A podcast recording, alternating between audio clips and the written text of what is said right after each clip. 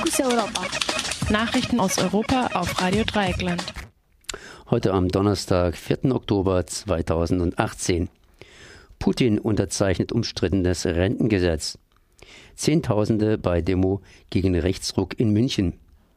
Italien lange Haftstrafen für Schüsse auf MigrantInnen. Der russische Präsident Wladimir Putin hat am gestrigen Mittwoch das umstrittene Rentengesetz unterzeichnet.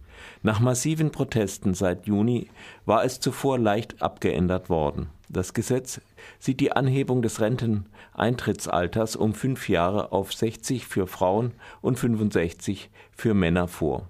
Ebenfalls am Mittwoch hatte zuvor das Oberhaus als zweite Parlamentskammer mit großer Mehrheit zugestimmt.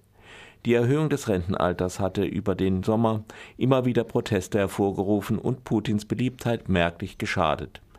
In Russland ist ein Großteil der Rentenbezüge sehr niedrig. Rund 40 Prozent der Rentnerinnen arbeitet weiter nebenher, meist in schlecht bezahlten Aufhilfsjobs. In München haben Zehntausende gegen einen Rechtsruck in Bayern und der Bundesrepublik demonstriert. Veranstaltet wurde die Demonstration vom Bündnis gegen das Polizeiaufgabengesetz und des Organisationsteams der ausgehetzt Proteste vor einigen Monaten. Nach Polizeiangaben waren rund 21.000 Personen beteiligt. Die VeranstalterInnen sprachen von etwa 40.000. Die Demonstration verlief ohne Zwischenfälle.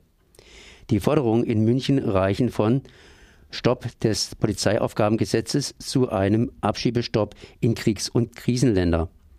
Wenige Tage vor der Landtagswahl in Bayern warf das Bündnis der CSU-Landesregierung antidemokratische Tendenzen vor.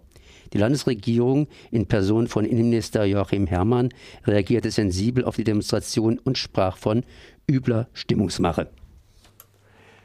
In Italien ist wegen des Angriffs auf Migrantinnen in Macerata ein 29-Jähriger zu zwölf Jahren Haft verurteilt worden. Am gestrigen Mittwoch verkündete das Gericht sein Urteil und folgte damit der Forderung der Staatsanwaltschaft.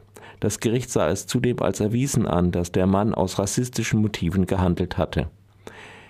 Im Februar hatte der nun Verurteilte aus einem fahrenden Auto heraus auf Migrantinnen geschossen. Die Tat war der gewaltsame Höhepunkt eines aufgehetzten Wahlkampfes in dem, in dem vor allem die jetzige Regierungspartei Lega Nord immer wieder mit rassistischen Aussagen und Aktionen aufgefallen war